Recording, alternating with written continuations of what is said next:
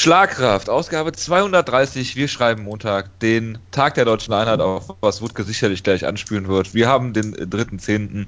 Ähm, ja, ich äh, habe leider nichts gesehen von der UFC-Show, nur der Jonas in äh, komplette, äh, in, in, in Komplettheit. Deswegen begrüße ich die Garantie zu meiner Linken. Jonas, hallo. Äh, servus. Es geht schon mit Anspielen los, die keiner versteht, äh, und der Wutke macht sicherlich weiter damit, zu meiner Rechten. Guten Tag. Und nein, ich werde jetzt nicht das Deutschlandlied singen. Ich habe erst gedacht, dass ich es tun werde, in korrekter Form. Alle drei Strophen, aber da hat Jonas glaube bestimmt gesagt, der wird dann nie wieder mit mir einen Podcast machen, deswegen habe ich es lieber sein lassen. Okay. Gut, dass wir es geklärt haben. Die Frage ist, Jonas, bei der Nationalhymne, wärst du aufgestanden oder hättest du dich hingekniet? Äh, ich hätte den Harting gemacht, natürlich, ist ja ganz klar. Natürlich. Äh, du hättest dich verletzt und wärst dann nicht zur Nationalhymne erschienen. Ähm, Richtig, das ist genau der das, was ich meinte. Ja, der andere Okay. Harting halt. Gut. Das habe ich mir fast gedacht. Gut. Wir sprechen über Portland, wir sprechen über Manchester, wir sprechen über News und wir haben ein Over-Under nachzureichen. Jonas. Ist das Damit so? fangen wir nicht an. Ich sag das einfach nur so. Weil Das, äh, du hast ja letzte Woche. Das habe ich äh, mit einem, wie soll ich sagen, ähm, ja, leicht vorwurfsvollen Unterton getan hiermit. Gut, ähm, fangen wir an mit der Portland Show. Jonas, äh, John Lineker gegen John Dodson. Ist natürlich ein Catchweight-Kampf. John Lineker hat den alleinigen Rekord jetzt geholt. Er hat äh, fünfmal das Gewicht verpasst. Äh, wie zwei andere Kämpfer auch. Also nicht fünfmal, sondern äh, zwei andere Kämpfer auf dieser Karte noch. Das hat noch zu meinem äh, ohnehin schon vorhandenen Desinteresse beigetragen. Äh, und dann darfst du jetzt mal über den äh, John fucking Lineker, wie du ihn unter das gesamte Internet, was dem du immer nacheiferst und nachredest, äh, ihn nennt, mal berichten. Naja, das Ding ist halt, wir, wir, dass man sagt ja oft, man muss bereit sein, alles zu tun, um an die Spitze zu kommen, gerade in diesem Sport. Und John Lineker tut auch alles, was nötig ist. Er hat sich jetzt den Um nicht mehr kredibel zu sein. Er hat sich den in alleinigen irgendeiner Rekord, Form. er hat sich den alleinigen, alleinigen Rekord gesichert. Dem kann sich, den kann ihn vermutlich niemand, hoffentlich wird ihm den jemals wieder streitig machen. Außer Rumble Johnson hat eine sehr interessante Karriere äh, in der Zukunft vor sich. Äh, und Vielleicht deshalb geht er runter, weil er im Light Heavyweight nicht mehr, nicht mehr seine Zukunft sieht, John Lineker, Welterweight. John Lineker ist an der Spitze des Sports, an der absoluten Spitze, wenn es darum geht, das Gewicht zu verpassen. Das, das muss man einfach, finde ich, respektieren. Das ist äh, sehr beeindruckend, wie ich finde.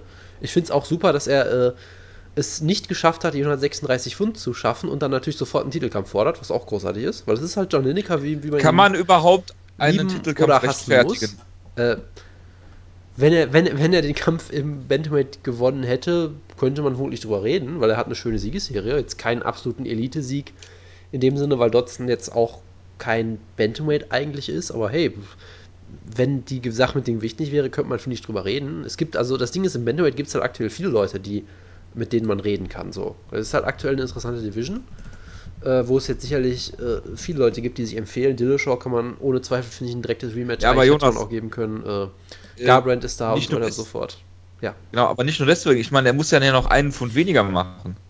mehr, ja. Ja, oder weniger. Weniger, sagt. ja. er, er muss mehr. Weniger. Ja, ja, klar. Klar, das, das meine ich halt. Das finde ich halt so großartig daran, dass es. Da muss ich John Lineker eigentlich schon wieder abfeilen für, dass er halt diese.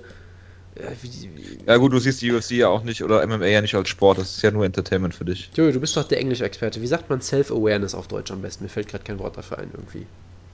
Äh, Kontext? Dass man sich halt sich selbst nicht so bewusst ist oder sowas. Dass ihm halt die.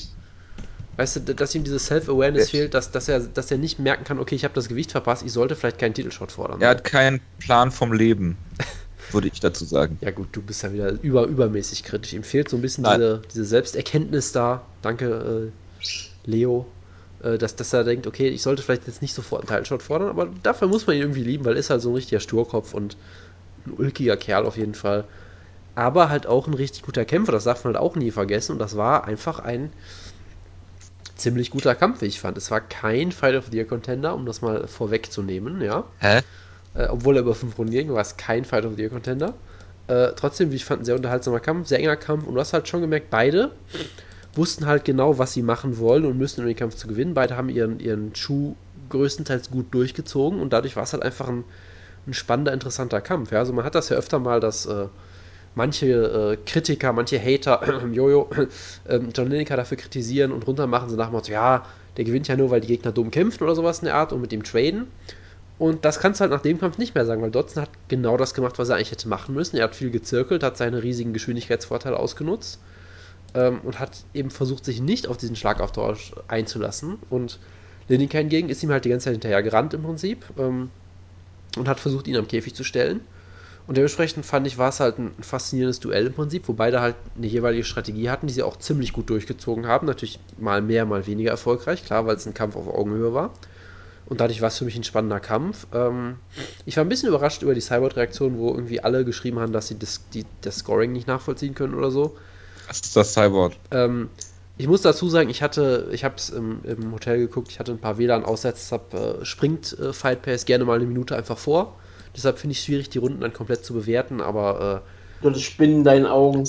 Nein, hatte ich Jonas, nicht. Patrick, Patrick Wyman hat es für Lineker gescored, das ist alles, was du wissen musst. Amuki Alexander zum Beispiel bei Dotson. Darauf wollte ich indirekt hinaus, weil wenn man sich mal die Media Scores anguckt, würde ich sagen, so ungefähr zwei, ja nicht zwei, zwei Drittel, Drittel, Drittel, ja, ungefähr so, also schon der Großteil für Lineker, aber auch durchaus einige Leute, die man respektieren kann, die man kennt, so Tim Burke, Chris Nelson, Critchfield, Mookie Alexander, das sind alles Leute, die man kennt, wo man sagt, das sind jetzt auch keine, keine Deppen oder so. Jonas. Ähm, es sind nicht die Leute, die die UFC-Rankings machen. Das ist größtenteils soweit richtig, glaube ich, ja. Also von daher, äh, es, es gibt da durchaus gespaltene Meinungen, was denke ich widerspiegelt, dass es einfach ein enger Kampf war auf Augenhöhe, wo man sich, finde ich, über keinen der Sieger so wirklich beschweren kann. Also ich finde jetzt Doch. nicht. Ja, du hast, du kannst das natürlich gut beurteilen. Alter, also. ich kann doch John Lineker nicht ernst nehmen, wenn er dauernd das Gewicht verpasst. Nein. Wie soll ich das denn? Nein, ich meine, du kannst dich nicht darüber beschweren, finde ich. Wenn du Dotson vor dir gesehen hast, kannst du dich nicht groß darüber beschweren. Gesehen. Ja, eben. Also ich meine halt, der Kampf war für mich nach dem, was ich gesehen habe, so eng, dass man sich nicht groß beschweren kann, auch wenn man sicherlich anderer Meinung sein kann.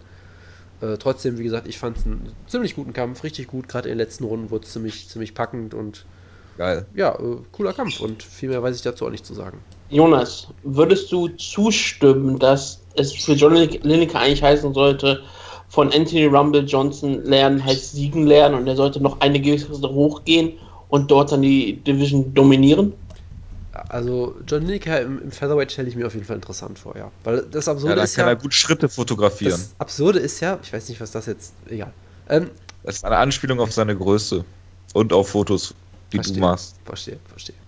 Naja, also das Absurde, was ich ja weiterhin finde, ist, ich glaube, John Lineker ist nicht besonders groß, selbst fürs Flyweight unbedingt gewesen.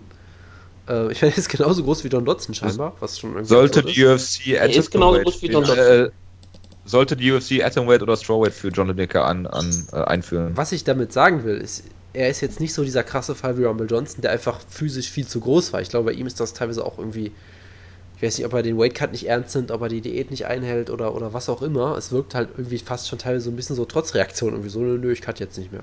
So, ich weiß auch nicht, was da los ist irgendwie. Über die Psyche der Kämpfer spekulieren wir ja bekanntlich nicht, deshalb kann ich dazu auch nichts weiter sagen.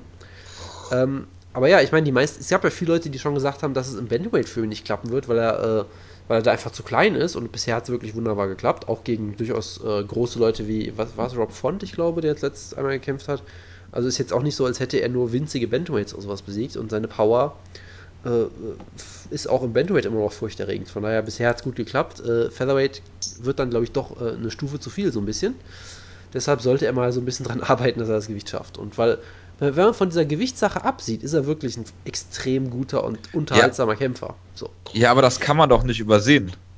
Wenn nein, ich, davon absieht. Nein, ich meine, im, ich, ich, meine im Sinne von, wenn er da mal wegkommt von, wegkommen sollte, so. dann wäre er bla bla bla.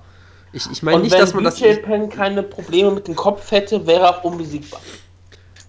das stimmt.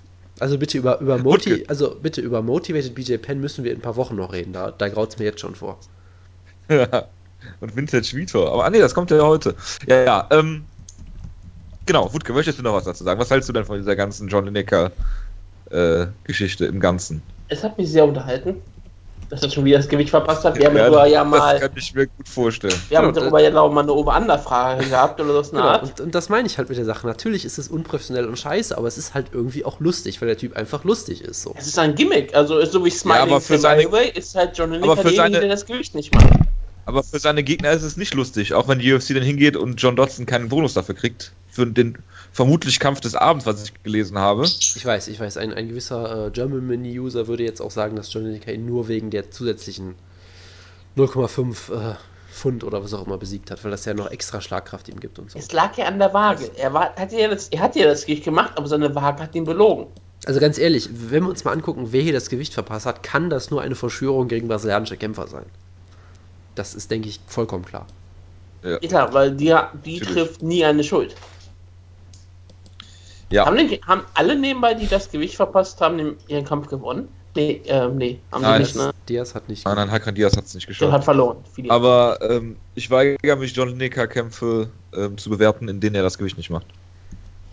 Punkt. Ja, in diesem Fall So. kannst du das auf jeden Fall eh nicht machen. also, sollte, also sind wir alle dafür, dass er jetzt einfach nochmal gegen Cody Garbrandt kämpft. Äh, Nee, ich bin dafür, dass er gegen Hani Yaya kämpft, weil der jetzt gerankt ist in Bantamweight im Jahr was 2016. eine großartige Ansetzung, ja. Ich, ich bin, ich bin Okay. dafür, äh, ja, also Garbrandt wäre wunderbar. Ich bin dafür, dass er, dass er erstmal drei Kämpfe äh, machen soll, in denen er das Gewicht äh, schafft. in denen, er vorher 100, ganz und, erst. in denen er 135 Pfund macht, oder wie? ja, ja. Ich, Als, würde als ich, Special, würde ich, Special Rules, ja, ja. Nee, was heißt Special Rules? Ich meine, äh, ich würde als UFC hingehen und ihn, ihm ihm sagen, dass man das schon gerne sehen würde. Weil warum nicht? Ich meine, man hat genug Contender im, im Bantamweight. Man ist jetzt nicht auf Lineker angewiesen. Das ist richtig. Man hat Nee, in das Bantamweight aktuell sehr, sehr viele Kämpfer, die alle daher- eigentlich vor ihm gerankt sein müssten, in der, in der Sicht. Deswegen sage ich John Lineker gegen Aljamain Sterling. So. Das äh, halte ich für In eine schlechte Idee, York. weil man sich Sterling nicht kaputt machen will. Ich glaube, man. Nee, man macht John Lineker damit kaputt, weil er ihn komplett zu Boden Verstehe. nimmt. Also, ich sage dir John Lineker gegen Brian Caraway. Nein, Brian Carrick hat gerade auch einen vielleicht irgendwann mal auch bekommen. Hat Brian Caraway Unbedingt, ja. Kampf? Äh, weiß ich gar nicht. Kann, kann ja, sein, ähm, ich weiß gerade nicht gegen wen. Ich, ich kann dir nachschauen. Dann kannst du Jonas schon beim nächsten Kann Kampf. noch schon mal bei den Co-Man reden, genau. Alex Cowboy Oliveira, Genau. der nicht Philippe Arantes ist, Genau, der, gegen der, Will Brooks.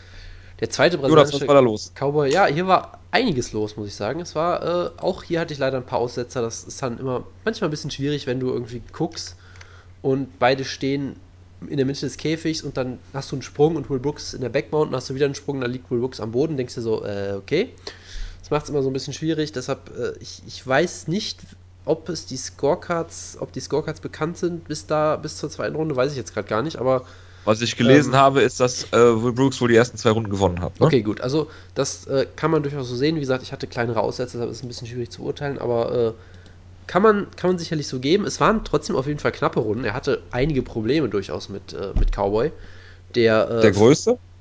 ja, mit, mit so einigen. Also was ich halt schon beeindruckend fand, dass Cowboy einfach in Clinch genommen hat und gegen Käfig gedrückt hat und Will Brooks hat einfach nichts machen können. So eine Minute lang oder so. Und das äh, ist man halt von Will Brooks so nicht gewöhnt, der halt jemand ist, der auch selber sehr stark über seine Physis eigentlich kommt. Ja, der technisch überall gut ist, aber der auch sicherlich davon profitiert, dass er eigentlich ein sehr großer Lightweight ist, ein sehr kräftiger Lightweight ist. Und hier wurde er halt von Cowboy einfach teilweise outmuscled komplett fast schon. Er hat dann, er hat dann geschafft, er hat dann viel Raffinesse, finde ich, gezeigt, hat dann noch ein paar Takedowns geholt in der ersten Runde noch, hat sich, glaube ich, ein, zwei Mal in den Rücken geholt. Also er hat es stellenweise geschafft, diese körperlichen Nachteile, die er hier auf jeden Fall hatte, nochmal noch mal zu ähm, äh, wieder wettzumachen, aber es war ein harter Kampf bis dahin und er hat sich halt irgendwann in der Rippe, äh, in der Rippe verletzt.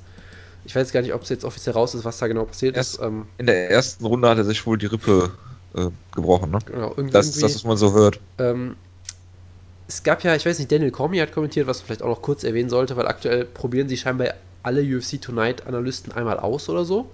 Ich meine, Michael Bisping kann bei UFC 204 leider nicht kommentieren, da müssen sie sich wen anders suchen, aber äh, Cormier hat das, finde ich, auch soweit ganz gut gemacht. Er hat jetzt auch, wie ich fand, immer ganz gut gesagt, so nach dem Motto, ja, muss das natürlich, sag ich mal, Will Brooks äh, anrechnen, dass er hier schwer verletzt kämpft und dass es natürlich alles sehr schwierig ist. Trotzdem muss man erstmal davon ausgehen, dass es eine Verletzung ist, die Oliveira mit seinem Kampf auch ihm zugefügt hat und deshalb muss man ihm dafür auch äh, das Lob dafür geben.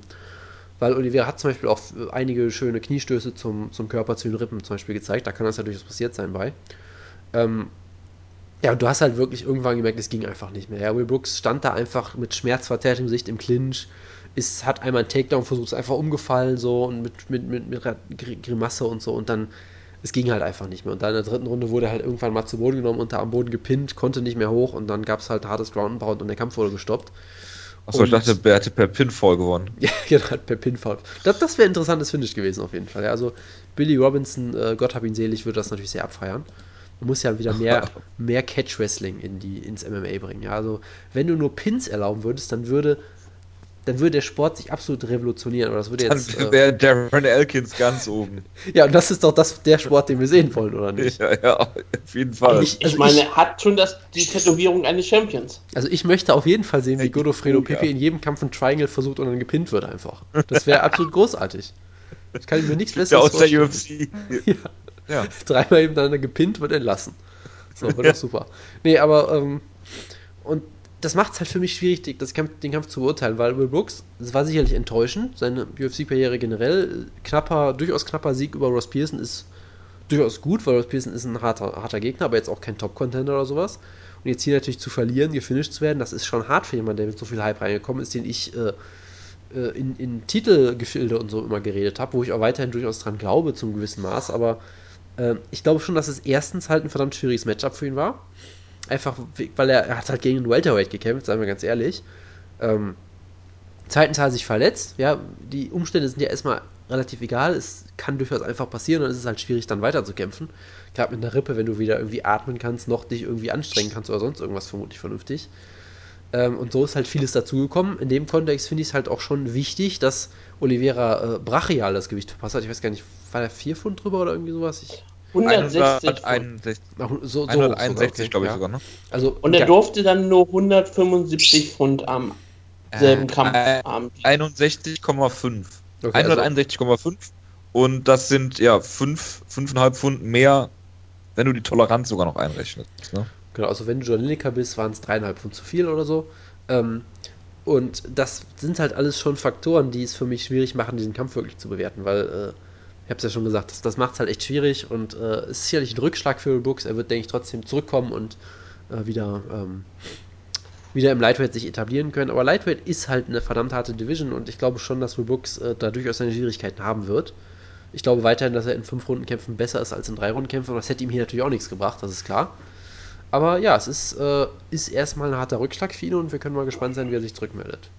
Das Verhalten nach dem Kampf von Alex Oliveira zeigt auf jeden Fall ein, eins, und dazu habe ich ein wunderschönes Zitat: das ist, Siegen ist das schönste Gefühl der Welt. Ah ja, Das Ist ist, das ein ein Zitat Zitat, von- aus dem ersten Buch Rousey.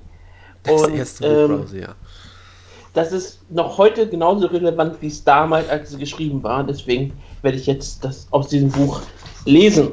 Oh Gott. Ich wurde früh darauf konditioniert, zu gewinnen. Als Kind spielte ich manchmal bei Judo-Turnieren Fingerspiele mit dem Mädchen, gegen das ich später kämpfen sollte. Meine Mom zog mich. Ich wusste genau, dass du das sagen wirst. Ich habe darauf gewartet, deswegen habe ich eine Pause gemacht. Meine Mom zog mich dann von ihr weg und sagte: Setz dich hin und denk ans Gewinnen. Hör auf mit dem Quatsch. Wenn ich siege, bin ich euphorisch. Nichts kann mir etwas anhaben. Ein Sieg erhebt mich über das Alltagschaos. Selig schwebe ich dann über allem, was das Leben unschön und schwierig macht. Nach einem Sieg ist die Welt für eine Weile in Ordnung. Siegen fühlt sich an wie verliebt sein, nur dass man sich in alle Anwesenden gleichzeitig verliebt. Und dieser Effekt verstärkt sich in einer Arena mit 80.000 Menschen. Ja, danke für diese schöne Überleitung. Äh, man sollte natürlich noch erwähnen, was danach passiert ist. Hätte ich jetzt schon wieder fast vergessen. Ja, bitte. Alex Oliveira. Es gab vorher schon Trash Talking. Will Brooks war natürlich äh, nicht zufrieden damit, dass sein Gegner das Gewicht nicht macht und so weiter und so fort. Was sagt seine Mutter dazu? Ähm, das äh, weiß ich nicht. Die war, wurde, glaube ich, nicht dazu befragt. Ähm, und dann hat halt, äh, ja, Oliveira hat ihn halt getauntet, irgendwie hat alle möglichen, hat, ges- genau, es gab einen Crotch-Chop, glaube ich, sogar noch, das war auch sehr toll, da ist Daniel Cormier aus seinen Schuhen gefallen, fast vor Erschütterung, was ich ja immer wieder, also dieses Gimmick von Daniel Cormier als Sauermann finde ich immer wieder großartig, muss ich sagen. Und dann hat Will Brooks halt äh, seinen Mundschutz nach ihm geworfen und Daniel Cormier hat ihn sofort gesagt, ich hätte genau das gleich gemacht an der Stelle von Will Brooks. Was, was ein integrer junger Mann, so nach Motto, das, das war sehr, sehr amüsant, immer DC bei sowas zuzugucken. Ähm, ja, da haben sich sicherlich beide nicht unbedingt mit Ruhm bekleckert. Hervorragend. Gut, dann machen wir mal weiter mit Zack Otto gegen Joshua Bergman. Äh, müssen wir nicht drüber reden, bitte? Habe ich auch nicht gesehen. So. Flyweights, äh, Brandon Moreno gegen Louis Smolka, Team Schlagkraft, Jonas, was war da los? Äh, ich möchte an dieser Stelle natürlich dem Woodkid den Vor Vortritt lassen, der extra Ja, diesen Brandon- Kampf Ach ja, du hast gesehen, ja, stimmt, richtig. Ben Moreno nahm Louis Smolka zu Boden, kontrollierte ihn dort mit, App- aber aus der Guard raus. Es war nicht wirklich viel passiert. Sie haben ein schönes Grappling gezeigt am Boden. Immer wieder wollte Moreno seine Position verbessern. Smolka konnte das immer gut verteidigen. Es gab ein paar schöne Elbows von Moreno, aber sonst nicht wirklich viel. Es ging dann nach, ähm, Smoker konnte dann am Ende ähm, ein Scramble schaffen. In diesem Scramble holte Moreno eine wunderschöne Guillotine. Es gab ein wunderbares Duell um diese Guillotine. Hin und her ging es die ganze Zeit da, bis Moreno es dann wirklich schaffte, die Guillotine durchzubringen. Smolka sah so aus, als hätte er schon einmal kurz getappt. Und ich glaube, Big Dan war sich nicht wirklich sicher, ob es ein Tap war. Und dann wurde nochmal kontrolliert, dann tappte Smolka, glaube ich, nochmal ganz kurz und dann war der Kampf auch vorbei. Eine tragische Niederlage für Louis Smolka, Team Startkraft, ein sehr unterhaltsamer Kämpfer, aber auch ein äh, wunderbarer Sieg von Ben Moreno, der danach ziemlich gehypt wurde von der UFC. Er hat nämlich den Vorteil, er ist Mexikaner und damit ist er immer einer, den sie für den, diesen Markt aufbauen müssen und wollen. Und mit einem Sieg über Louis Smolka hat er auf jeden Fall ein wunderbares Statement gefeiert. Für Smolka ist es hart, aber er ist noch jung, hat ein bisschen Zeit und ist immer noch ein weiter ein interessanter Striker und Kämpfer. Ben Moreno ist dahingehend auch noch sehr jung, 22 Jahre jung. Scheint relativ stabil zu sein, guter Grappler. Hat auch vorher auch eine wunderschöne Kombination einmal gezeigt, aber das war das Einzige, was glaube ich stehend überhaupt passiert ist. Aber sonst Moreno, wunderbares Statement. Also ich möchte an dieser Stelle äh, sagen, dass Brandon Moreno damit der zweite größte mexikanische Flyweight-Star nach Ray Borg äh, werden kann. Das Einzige, was ihm noch fehlt, ist ein vernünftiger Nickname. Äh, bei Sherlock, ich habe die Introduction nicht geguckt, bei Sherlock wird er als Assassin Baby genannt, was gleichzeitig großartig und furchtbar ist. Man müsste noch Mexican irgendwie einbauen, The Mexican Assassin Baby oder so, dann wäre es toll. Ähm, ansonsten hast du ja wunderbar... Muss es nicht eigentlich die, die, ähm, Assassin Technico heißen? Von mir aus auch das, ja. Das, ist jetzt, das versteht jetzt wieder keiner. Oh Gott, oh Gott, ist das... Ja, das ist... Äh, Wow, okay. Ähm, wenn ihr diesen Witz verstanden habt, schreibt uns bitte ein, eine, eine iTunes-Bewertung. Ich, ich weiß nur, dass Technico Trainer heißt. So. Das ist so nicht ganz korrekt. Nein, das ist nicht das, was Doch. gemeint ist. Wenn ihr, die, wenn Doch, ihr den Witz versteht, absolut korrekt. schreibt uns eine iTunes-Bewertung. Wenn ihr Spanisch versteht, schreibt eine iTunes-Bewertung auf Spanisch. Ähm, was habe ich den Faden verloren? Ja, also, ja, ähm, äh, ja und Woodgard hat den Kampf ja schon wunderbar gerecapt. Eigentlich ein äh, sehr schönes Finish, natürlich ganz kalt erwischt für Smolka, der mit sehr viel Hype hier reinkam. Dann, ich glaube, es war irgendwie, war es vor einer Woche oder es war auf jeden Fall Short Notice, glaube ich, der Gegnerwechsel gegen einen total unbekannten Gegner, hat ihn vielleicht nicht ganz ernst genommen. Und Smolka ist ja auch dafür bekannt, dass er sehr offensiv kämpft, sehr aggressiv ist und das hat ihn halt in diesem Fall, äh, hat ihn das gekostet und das ist natürlich für ihn sehr hart. Und ja, ein großer Rückschlag, aber ich bin sicher, äh, er wird sich zurückmelden und wir haben ja scheinbar einen neuen mexikanischen Star und das ist natürlich auch immer schön. Ich habe, glaube ich, gelesen auf Twitter, dass Timothy Elliott äh, 500 Dollar gesetzt hat auf Brandon Moreno. Das freut mich für Timothy Elliott auf jeden Fall. Den, die, die, das, das, Geld wird er auch brauchen, weil er ja einen Ultimate Fighter-Vertrag hat jetzt. Wenn er übernommen wird, von daher. Ja, ist doch hervorragend. Dann Jonas, Prelims. Äh, habe ich nichts gesehen. Ich habe nur gesehen, wie Nate Walker Tenton McCrory ausgenockt hat. Tja. Es war sehr brutal und äh, ich hoffe, dass Nate Marquardt jetzt seine Karriere beendet. Was er nicht tun wird, weil er logischerweise noch seinen äh, dritten Frühling erlebt oder was ist, äh, was auch immer. Gut, dann, ja, vielen Dank, Wutke. Vielen Dank für die Erklärung. Ja, die darfst du natürlich nicht vorlesen, weil sonst wäre das natürlich schlecht für das Gewinnspiel, du ausgerufen hast, was keinen Gewinn hat, was keinen Gewinn hat, aber trotzdem ein Spiel ist. Ja, es heißt trotzdem Trainer. Mexikanisches Spanisch. Um also, äh, wir, ja. sollten den Einsatz, finde ich, erhöhen. ja? also, also, wer auch immer hier gewinnt, und wir wissen nicht, wie wir überhaupt feststellen sollen, wer bei sowas gewinnt, der kriegt eine persönliche äh, Ronda Rousey-Vorlesung von Wutke. Behaupte ich einfach. Ich hoffe, ich gewinne nicht. Ich hoffe, ich darf nicht teilnehmen. Äh, ja, machen wir weiter mit der News-Ecke und äh, ja, womit fangen wir an? Äh, Husima Palhares hat gekämpft bei KSW und äh, Sokoju auch. Und beide haben brutalst verloren. Jonas, Wutke, wer möchte anfangen? Äh, wer möchte hab, was dazu sagen? Ich habe nur den, das GIF vom Main Event gesehen, das war ja in Runde 2, was ja durchaus äh, spannend was ist. Ich weiß, Sokoju gesehen? Äh, ja, ja, also ich, ich meine von den Kämpfen jeweils nur das Finish. Ich weiß deshalb nicht, was in der ersten Runde passiert ist. Palhares ist ja eigentlich dafür bekannt, in der ersten Runde gerade sehr gefährlich zu sein, aber hat scheinbar nicht, nicht äh, geklappt. Wurde in der zweiten Runde mit einem Uppercut brutalst ausgenockt und. Äh, Jonas. Ja. Kannst du ausschließen, dass es geklappt hat in der ersten Runde und der Kampf einfach wieder neu angepfiffen wurde zur zweiten Runde? Ähm, es kann natürlich auch sein, dass, dass Palhares einen erfolgreichen Heel-Hook hatte und dann einfach losgelassen hat, weil er dachte, äh, obwohl gut, das würde nicht zu ihm ist vorbei. passen. Ja, also es würde eigentlich nicht zu ihm passen, weil er sonst eher nicht loslässt, aber man hat vielleicht, vielleicht hat er sich überlegt, ich mach mal was Neues, ich mach mal was ein bisschen das was wäre, anderes. Das und hat diesmal wäre ein einfach, ganz neuer. und hat diesmal einfach viel zu früh losgelassen. Das wäre natürlich auch ein toller Twist. Das und ich- muss ich wäre sagen- eine sehr neue Version eines Inverted Heel Hooks. Genau, ähm, das Palaris Inverted quasi, ja genau, das, das wäre sehr schön. Äh, aber ich habe es nicht gesehen, ich habe nur den brutalen Knockout gesehen. Ich habe dann äh, auf Bloody Elbow gesehen, wie sich alle darüber gefreut haben und gehofft haben, dass er noch mehr Nachschläge kriegt, was auch irgendwie etwas bizarr war, aber gut. Ähm, ja, und der, also es, dieses Sokoju-Finish, da, das muss wohl drüber reden, da, da fehlen mir immer noch die Worte zu. Ich weiß gar nicht, ich fand das halt sehr, sehr lustig, weil es halt ein Light Heavyweight Kampf gewesen ist und sie kämpften halt wie Bellator Schwergewichte. In der dritten Runde und das in der ersten Runde. Ja, in der ersten Runde, sie stand sich dann am Käfig gegenüber und ich glaube, die Giraffe hat einige Schläge gezeigt, die so weit vom Gesicht entfernt waren, dass es schon beeindruckend waren, Ja, aber die, Gegner das, genau vor. Beeindruckende ist, das Beeindruckende ist, ich hatte das Gefühl, dass sie trotzdem Schlagwirkung hatten. Ja, der Windkraft war sehr stark ausschlaggebend, gerade in Polen. Und ähm, hat ihn dann Polen. wunderbar niedergeschlagen und dann hat er eine ähm, sehr athletische Rolle gezeigt, die ähm, genau zeigte, wofür polnisches Light Heavyweight steht.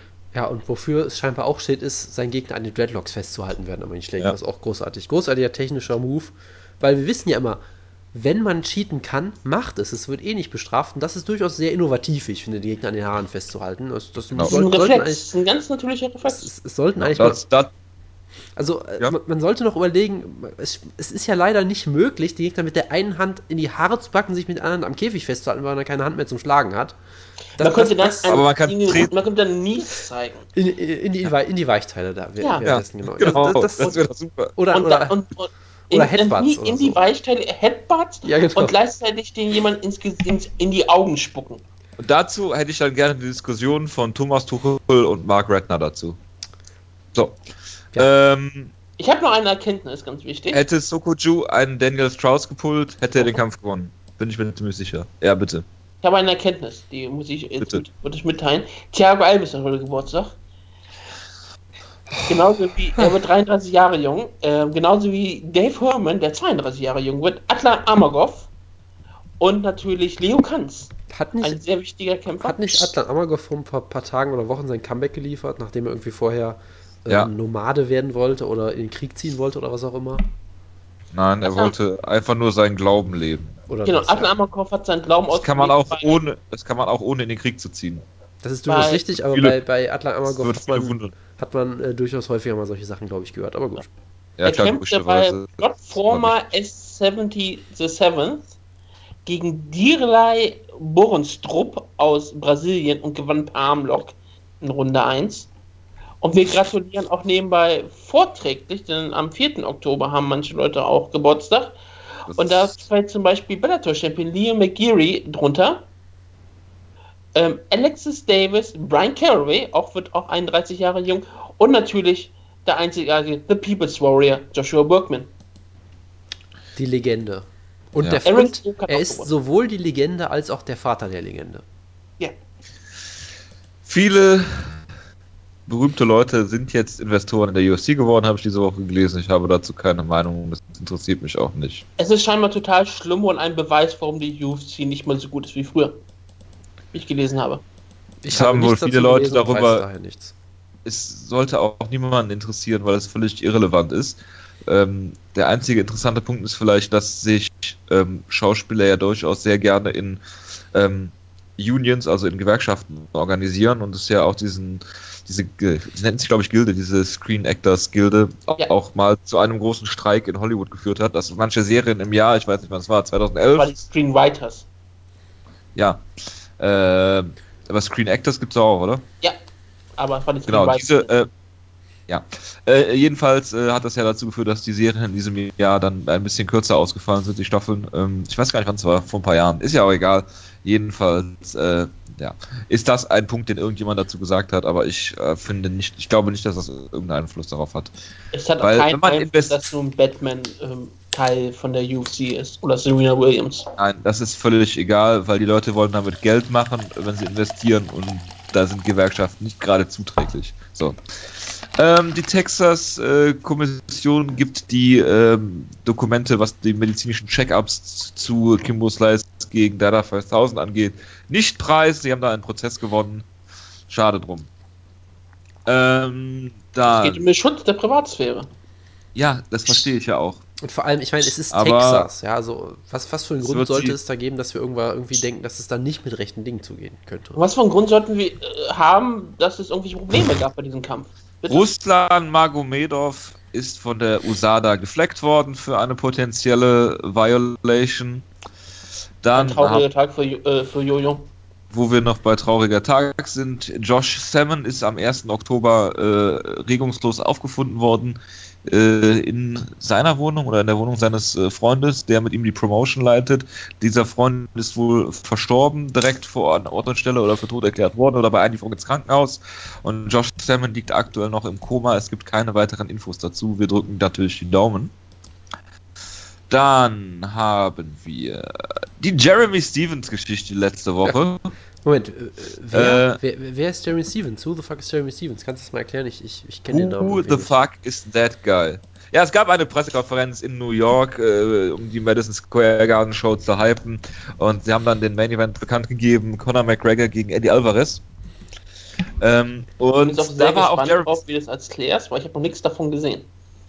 Echt nicht? Nein. Also, es, es, war eine, es war eine Show und es, es ging in dieser PK äh, irgendwie, äh, die- diese PK ist wie diese äh, The Time is Now PK mit diesen ganzen Kämpfern dann, ähm, wo Dennis Siever auch mit dieser super Jacke da Genau. angegangen Und wo, Der Lederjacke? wo hier auch Ja, diesmal, genau. ich habe die, hab die PK selbst nicht gesehen, aber ich habe immer wieder gesehen, wie Yolo Romero da einfach sitzt in seinem Anzug und sich kaputt lacht über alle möglichen Sachen. Das war, war toll. Ja. Das sah ich auch, weil das hast Auf jeden gesehen. Fall ging es dann irgendwie darum, äh, um Conor McGregor und so weiter. Und dann äh, sagt Jerry Stevens, I'm the pound for pound, äh, was sagt der hardest sitting guy at 150, äh, 45? Ja, das, das I Tolle war ja auch noch I don't TKO people, I KO them. Was? das, das Tollste war ja noch, dass irgendwie so ein Reporter so eine total dämliche Frage stellt, so, ja, Conor McGregor, guck, guck auf dieses Panel, es sind lauter wichtige Leute, da. wer wäre für dich die größte Herausforderung? Man denken würde, okay, da, da sind Middleweights oder so, aber nein.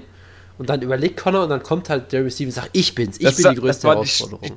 Die, das ist die geilste Steilvorlage aller Zeiten Ja, gewesen. absolut. Und Conor vor allem- McGregor sagt einfach nur, bitte? Ganz wichtig, erstmal müssen wir eine Sache, ein, eine Sache Ja. klären. Conor McGregor, lieber Jojo, besiegt Leute nur per TKO. Jeremy Stevens knockt sie aus. Das ist ein großer Unterschied, ja? Ja, Deshalb- das, da war ich doch gerade dabei. Verzeihung. So, Verzeihung. das, genau das hat Jeremy Stevens gesagt. I, don't, I knock people out, I don't TKO them, bla bla bla, die können sich nicht mehr bewegen und so weiter. So. Und äh, Conor McGregor nimmt einfach seine Brille ab und sagt, who the fuck is that guy? Dreht sich um und alle lachen sich darüber ka- äh, kaputt. Und dann sagt dieser Nachsatz ist auch noch so geil. Oh ja. Dann nennt Jeremy Stevens ihn auch noch Leprechaun, also Kobold.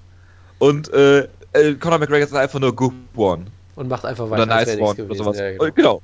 Großartig. Es, also, man guckt, wenn ihr das nicht gesehen habt, das sind, ich glaube, das sind 30 oder 40 Sekunden. Es ist einfach unfassbar witzig und, und unfassbar auf den Punkt einfach. oh ja. Äh, sowas kann man nicht scripten, Wutke. Und Es vor allem, ist man muss sich auch großartig. Außer man tut es immer, aber nicht, man muss sich auch nicht schlecht für Jeremy Stevens fühlen. Das ist ja schön daran.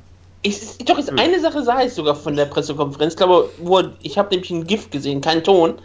Nur als er sich umdrehte, dass ihm dann die ganzen Flaschen weggenommen wurden. Ja, genau. Das war auch so toll, wie Wonder by Thompson irgendwie. Conor McGregor hat irgendwie angefangen zu schreien über Alvarez und dann war wirklich so ein Splitscreen mit ihm und Alvarez und du siehst halt wirklich nur Conor McGregor und dann siehst du halt, wie so eine Hand langsam die, die, die Flaschen aus dem Bild zieht. Das war, glaube ich, Wonder by Thompson und einmal hat es Dana White auch gemacht. Das war, genau. das war wunderbar. Die- die- vor, vor allem auch wunderbar. Die, die Monster Energy Dose, hat er die von vornherein nicht gehabt oder sowas? Ja, irgendwie irgendwie- sowas war doch. Vor allem auch toll, dass sie überhaupt irgendwelche Dosen bei ihm in die Nähe auch nur stellen. Oder Ja, ja, Flaschen oder ich, irgendwas. weiß, ich weiß nicht, ob sie das überhaupt, ob sie es überhaupt von Anfang an geha gehabt haben, ob ja, sie keine Also, also haben. das, das waren auf jeden Fall zwei große Highlights und es war, es war sehr unterhaltsam. Ich bin ja auch so jemand, ich finde den Trash-Talk von McGregor oft auch nervig mittlerweile und übertrieben, aber das war wirklich brillant einfach nur. Dieses ganze, Ja. vor allem auch noch dieses Jahr, oh, Good One macht einfach weiter, das war einfach nur perfekt. Ja, ja, genau. Perfekt. Es war sehr auf den Punkt. Es Genau. war äh, hervorragend. Und äh, Twitter ist, glaube ich, explodiert in dem Moment. Oh ja. Und ich meine, wir haben ja auch ein bisschen gesagt, dass die äh, in der letzten Ausgabe, dass die Karte noch nicht äh, voll ist, dass da noch äh, Alvarez irgendwie versucht, mehr Geld rauszukriegen und so weiter und so fort. Und dann natürlich, sobald die Ausgabe rauskam, wurden alle Kämpfe offiziell gemacht, so zum Beispiel auch Whiteman gegen YOLO. Und jetzt hast du halt wirklich eine absolute Megacard mit drei Titelkämpfen und das ist, ist äh, schon beeindruckend. Und scheinbar, was ich scheinbar auch sehr interessant fand, dass äh, Eddie Alvarez bei der Pressekonferenz irgendwie zugegeben hat, dass er nicht mehr Geld kriegt als vorher. Irgendwie, dass er, dass er halt irgendwie kein, sich keinen keinen höheren Base Pay rausverhandelt hat oder irgendwie sowas in der Art. Ja, Und aber er hat- kriegt pro Pay-Per-View, Ja, äh, kriegt er doch äh, unfassbar viel Geld dann. Klar, ne? ich, ich fand es trotzdem lustig, vor allem wie McGregor ihn dann dafür fertig gemacht hat, dass er besser für sich verhandeln soll, war irgendwie lustig. Also ja, Ja. es ist halt, es ist jetzt, mir- jetzt mittlerweile ist es schon eine ziemliche Megacard. Auf Ich jeden ich meine Fall. ganz ehrlich, der einzig schlechte Kampf ist Tim Kennedy gegen Rashad Evans auf der Card bisher. Bitte? Ich glaube, der einzige interessante Kampf auf dieser Karte. Und es gibt bisher Danke, eine Jonas. einzige Nein, Kämpferin, die keinen Wikipedia-Artikel hat, und das ist Kaylin Kuhanian oder wie auch immer sie heißt. Ku- Kukagian? Ja, wie auch immer. Und die kämpft im Opener. Also von daher. Ich habe die Karte nicht vor mir. Ich Darf dachte, ich mal das ist weiter? Jeremy Stevens, der sofort immer aus Irland seine Wikipedia-Artikel gelöscht hat. genau. Relevanz wird angefochten. Aus Irland. Das war natürlich auch so, es gab natürlich sofort das Wikipedia, den Wikipedia-Vandalismus, wo sein neuer Nickname Who the fuck is, is that guy schnell hinzugefügt wurde. Wurde mittlerweile leider wieder geändert, muss ich sagen. Das finde ich ein bisschen schade. Das ist ärgerlich. Hatte ich euch eigentlich die, äh, die Alistair Overeem Nicknames auf äh, äh, Wikipedia mal mitgeteilt? Ja, Na? du hast uns, glaube ich, mein, ein Bild geschickt, aber ich weiß nicht, ob du das on, auf der Sendung gemacht hast, ja. Auf der Sendung? Ja, auf der Sendung. Okay. Nee, ist ja auch egal. Auf jeden Fall war es irgendwas mit äh, irgendwas Witziges. Egal. Jedenfalls, weiter im Text. Äh, Wutke, du sagst ja immer, dass ich absolut großer Russland Magomedov-Fan bin, aber da er jetzt von USADA gefleckt ist, kommt mein zweiter Lieblingskämpfer im äh, Schwergewicht in die UFC, Bellator-Veteran Alexander Volkov. Von dem ich Ja. immer noch nicht weiß, warum du denkst, dass ich ihn liebe. Weil du ihn immer sehr gehypt hast. Ich glaube, ich habe Blagor Ivanov mehr gehypt als Alexander Volkov, aber gut. Du warst großer Fan von ähm, Alexander Volkov. Das weiß ich noch ganz genau. Er ist auf jeden Fall 28 Jahre jung, glaube ich, und Schwergewichtler und äh, bringt äh, physisch auf jeden Fall alles mit. Ja, das, Was, ein, das äh, Einzige, was er überhaupt nicht kann, ist Takedowns verhindern. Also er fällt einfach größtenteils von selbst um bisher. Aber, Ja, aber welcher das kann noch welcher Ringer soll das verhindern? Zum, äh, äh, soll das nutzen? Zum Beispiel der absolute Weltklasse-Ringer Timothy Johnson gegen den antritt bei der Fight Night Also, 99. wenn man sich anguckt, von wem Alexander Volkov mit seinem Ringen schon besiegt wurde, würde ich es Timothy Johnson und seinem Schnurrbart durchaus zutrauen, ja. Ja, ich nehme an, dass er an seinem Ring ge äh, gearbeitet hat. Hoffentlich. Können wir nicht noch ein paar andere alte Bellator Heavyweights Nein. in der UFC holen. Beispiel Rich Hale? Ich dachte jetzt, Jack Kongo kommt jetzt. Rich. Hey. Oh Gott, ja. Ja. stimmt, den hast du ja auch mal riesig gehypt. Was macht der eigentlich? Das Ich hab ich ihn- mich immer ich hab- auch. Nein, nicht du. Natürlich So, ich Wutke. dachte schon. Er hat für weil, er mal, Amerika weil mal er mal gekämpft. Inverted Triangle geholt hat oder sowas. Triangle, Ne? Ja. Oh, Er hat Ja, für genau. Amerika gekämpft. Ich mochte seine Promos immer total gerne. Er war eigentlich das, was Conor McGregor für Irland ist, war für Amerika. Wäre er erfolgreich gewesen. Alter, er hat gegen Ryan fucking Martinez verloren, stimmt. Er hat seit ähm, 2014 nicht mehr gekämpft, nachdem er gegen Blago Ivanov verloren hat. Das ist tragisch. Ja. Und er ist auch vom Bellator Superstar Christian Pumbu besiegt worden. Da, das war noch ein Light Heavyweight. Also er war Light Heavyweight. Jimmy Christian. Mpumu- Geil. Christian Mpumu war wahrscheinlich ein Middleweight. Das ist natürlich so. Oh Gott. Ja, äh, weitere Kampfansetzungen sind, also äh, Eddie Alvarez gegen Conor McGregor ist klar. Dann haben wir noch den übergangenen Habib Nurmagomedov gegen äh, Michael Johnson. Genau, der sich ja auch sehr, sehr kritisch über die UFC geäußert hat und gesagt hat, er wurde quasi nur als Verhandlungsinstrument benutzt, so. Ja, und äh, ja, also ich weiß nicht, ich, ich, gleichzeitig, ich kann ja durchaus sagen, hey, Alvarez gegen McGregor ist ein geiler Kampf, trotzdem gibt es im Lightweight viele Leute, die langsam auch einen Title-Shot verdient hätten und ich kann ja trotzdem auch sagen, dass äh, ich Ja, finde, dass, ich- dass Habib nicht unbedingt gut behandelt wurde bei der Sache. Aber klar, es ist, Das- es ist, das- der, das- es ist, das- der, es ist der Money-Fight, den du bucken musst, deshalb werde ich da der UFC keine große Vorwürfe drüber machen, so wie es im Cyber teilweise passiert. Es ist halt einfach... Ey, mir geht dieses Scheiße langsam so total auf den Keks. Die Leute sich aufregen, dass, äh, dass Eddie Alvarez gegen Conor McGregor kämpft. Ich kann die Aufregung verstehen, wenn du sagst, okay, er sollte im Featherweight antreten, was die UFC gesagt hat. Und er sollte und seinen ich mein- Titel ich mein- abgeben. Das ist das Argument, was ich verstehe. Klar. Aber nicht das Argument, okay, Conor McGregor kämpft gegen Eddie Alvarez. Es ist Unterhaltung und das ist der unterhaltsamste Kampf, den sie anbieten können. Nein, das ist es der ist- größte Kampf, den Es sie ist haben. vor allem nicht Unterhaltung, es ist Prize-Fighting. Ja, alle versuchen Ja. Geld zu verdienen, vor allem die Kämpfer. So, und da kann man Eddie Alvarez jetzt keinen Vorwurf draus machen. Also, es gibt natürlich viele Ja, Sachen, die dabei schlecht liefen. Ja, dass du scheinbar Habib zweimal so ein Bautegü mit anbietest und obwohl du nie willst, dass er den Kampf nimmt oder irgendwas, ist schon ein bisschen komisch.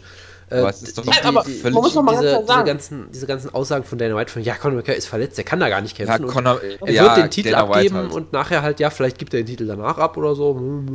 Also es ist halt immer so ein bisschen. Die UFC will sich halt nur hinstellen und sagen, dass Conor McGregor Two-Division Champion ist. Und dann kann er seinen Featherweight Gürtel ablegen. Ja, und natürlich ist Aber- es auch vollkommen legitim, das dann zu kritisieren, wie es Leute wie Jose Aldo gemacht haben, die sagen, mir, mir hat die. UFC das nie erlaubt. Das ist halt, das ist halt die eine Sache. Die andere Sache ist, der Kampf ist trotzdem das, das einzig Sinnvolle, was du bucken Ja, es ist halt ein anderer, es ist halt ein anderer Kampf als Dan Henderson gegen Michael Bisping, wo sich andere Leute den Title Shot auch verdient haben. Aber du musst auch halt bedenken, dass Habib, Habib in den letzten drei Jahren einmal gekämpft hat oder was? Ja, irgendwie. Ja. Also Ja. ähm, ich kann das schon, also ich kann die UFC absolut verstehen. Ich kann den Ärger von äh, Aldo verstehen, ich kann den Ärger von Habib verstehen, aber äh, am Ende des Tages haben wir den besten oder spektakulärsten Kampf bekommen, den man ungefähr, den man kriegen kann. Ja. Das heißt, was kann, was kann man damit falsch machen? Ja, gar nichts. So, wie gesagt, es ist jetzt nicht so eine Freakshow wie Michael Bisping gegen Dan Henderson. Also Aber von daher, ich sag mal äh, so, das ist halt das Cyborg. äh, Bisping gegen Henderson, da reden wir gleich drüber, ist natürlich auch legitim, weil der Kampf wird auch über eine Million Buys ziehen, ohne Frage. Deshalb ist das ja auch ein Ja, vollkommen la- legitimer ja, Kampf. au- auf jeden Fall. Michael Bisping, gesagt, man der kann größte Star, den Manchester jemals hervorgebracht hat. Was?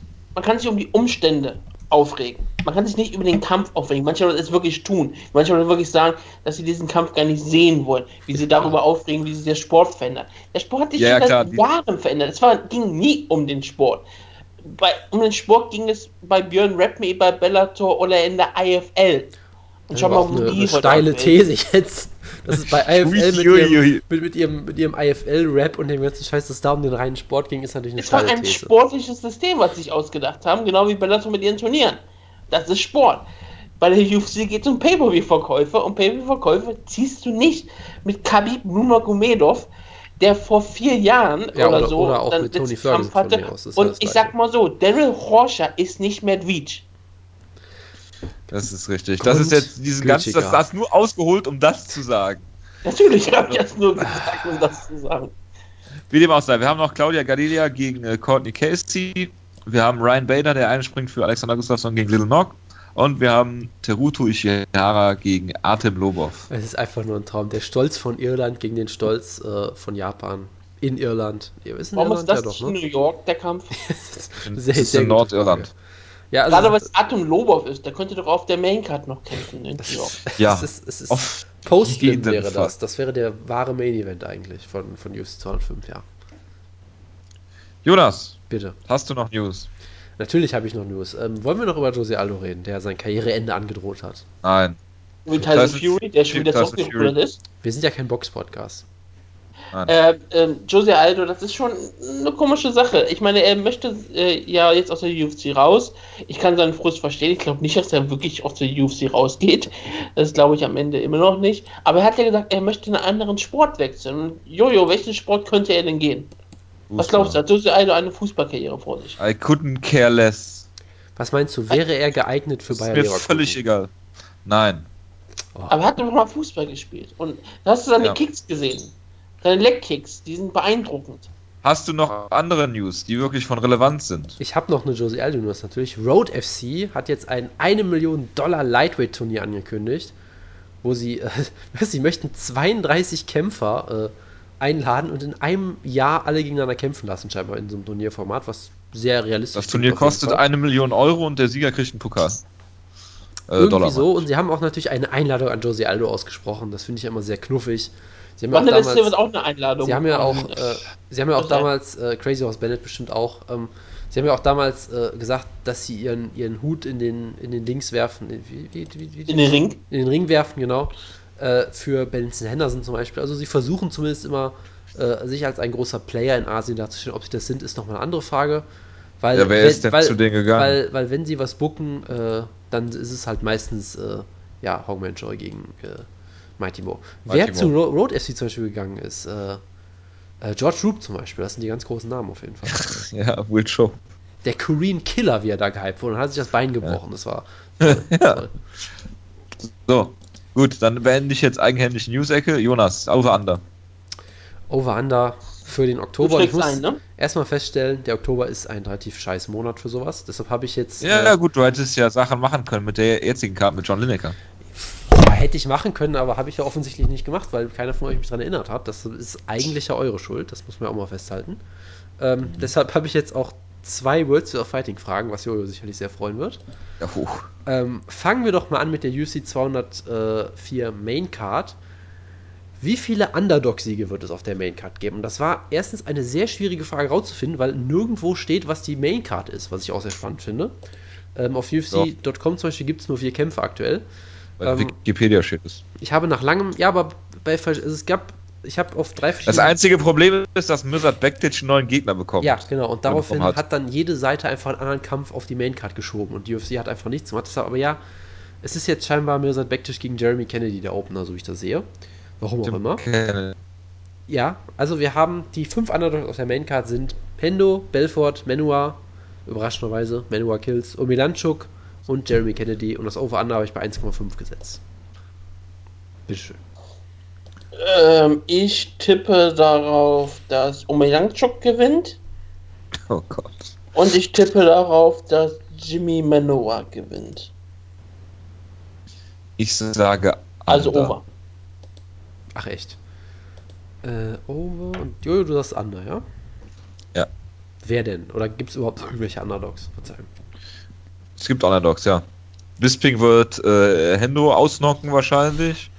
Äh, Musashi wird äh, Belfort besiegen. OSP wird Jim Manuel nicht einen Hauch einer Chance lassen.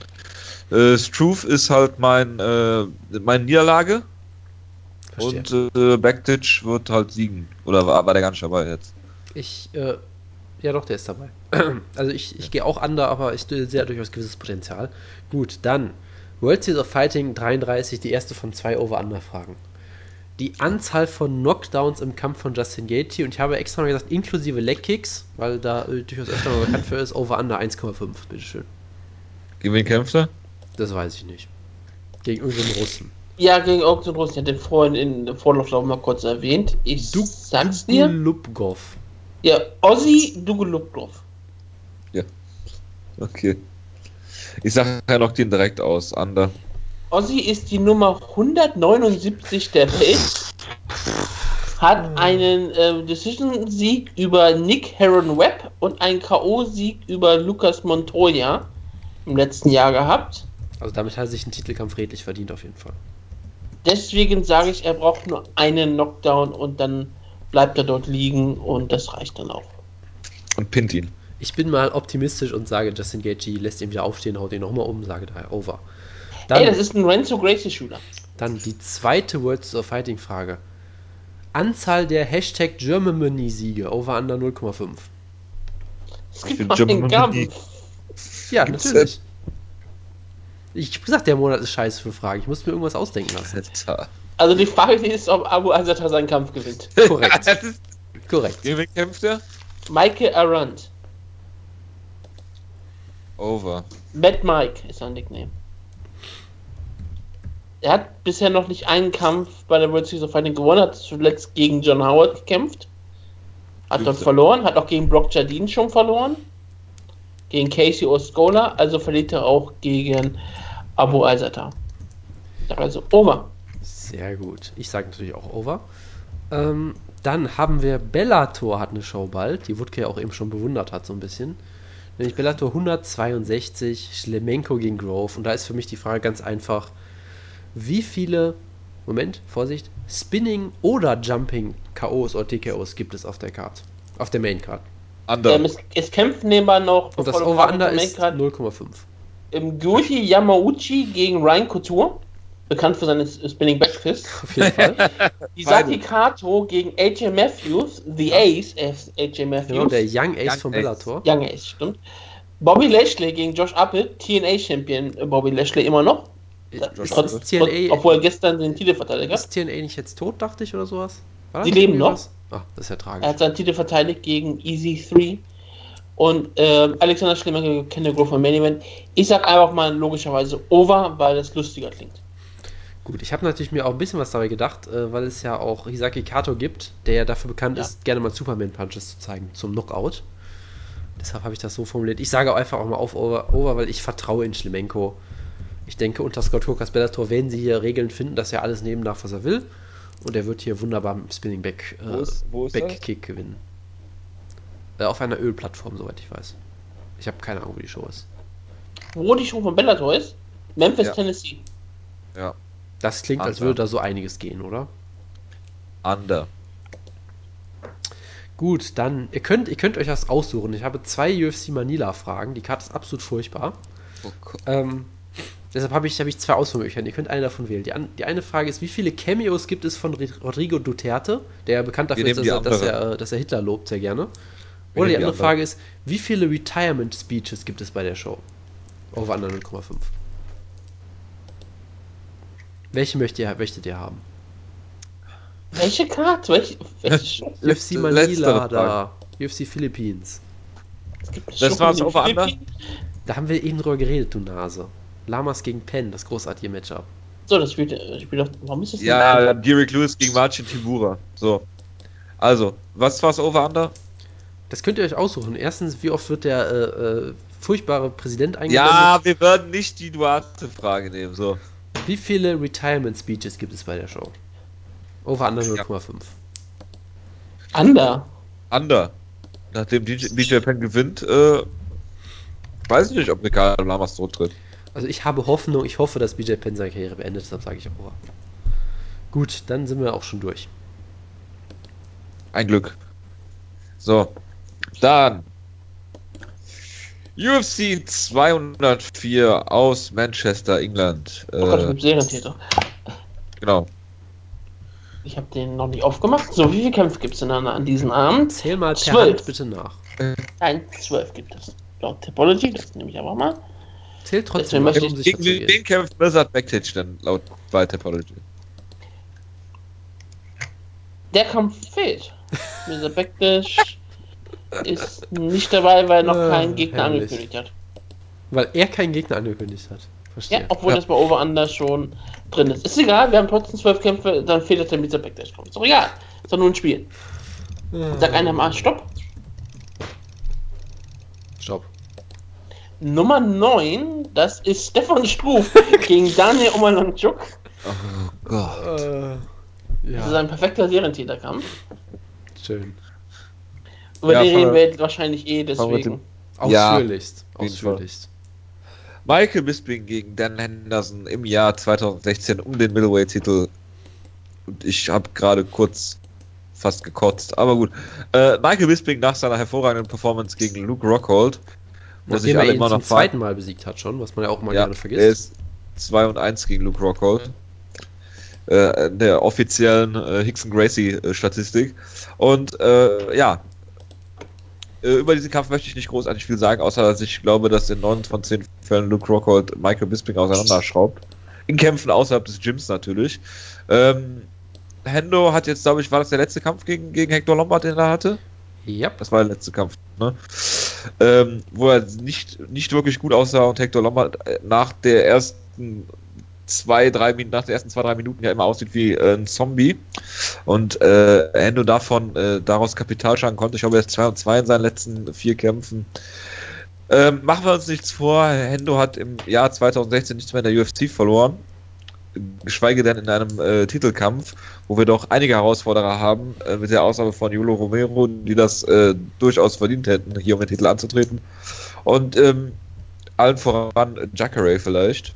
Und äh, ja, Michael Bisping ähm, vor heimischer Kulisse seit Ewigkeit mal wieder, ich glaube seit UFC 120, wo ihr beiden äh, zugegen wart, sage ich jetzt einfach mal aus dem Kopf. Hat er nicht mehr in England gekämpft, in Australien zwar schon, aber nicht in England. Und äh, ja, Michael Bisping. Latis sogar in England gekämpft, sorry. Was ging war das in England? Ich meine, das war irgendwie War da das nicht gewesen, irgendwo, war das nicht Ahnung. irgendwo anders? Ist ja auch egal. Jedenfalls äh, wird Michael war in Bisping. Okay, ja gut, okay. Ähm, Und Anderson Silva auch in England. ach ja, stimmt. Stimmt. Ja, das Also es war stimmt, nicht, ja, Entschuldigung, ja. Latis war nicht in England, war hier in, in Großbritannien, war in Schottland. Oh, oh das, das, das, das gibt's ja. Das gibt ja. Ja, ich habe nur die Flagge Auf jeden Fall ist es in Manchester seit Ewigkeiten mal wieder. Und ähm, ja, Bisping wird der schnellere Mann sein, ohne jeden Zweifel.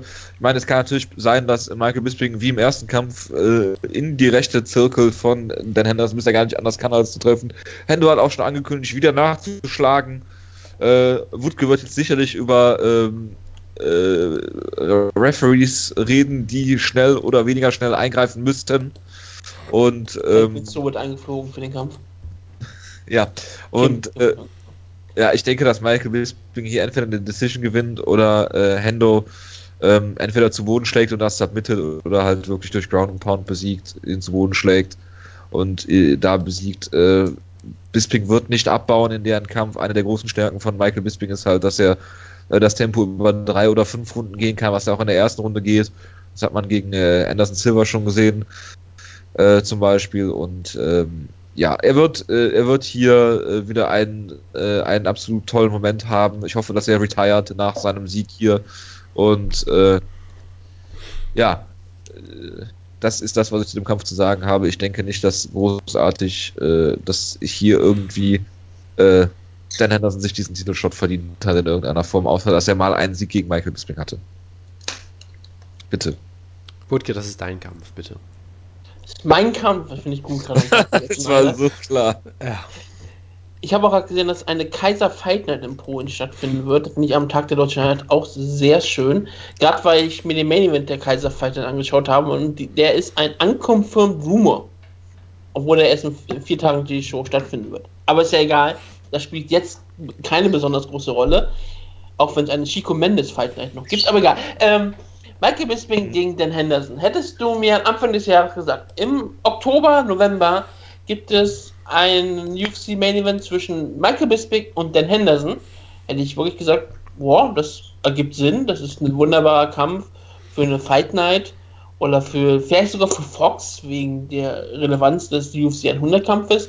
Hätte ich gesagt, ja, das ist ein schöner Legendenkampf, vielleicht ein schöner letzter Kampf für Dan Henderson und auch für Michael Bisping, der ja auch eher auf den absteigenden Ast seiner Karriere ist wäre das bestimmt ein wunderschöner Kampf und ich hätte gesagt, ja, das, das, das, das ergibt Sinn.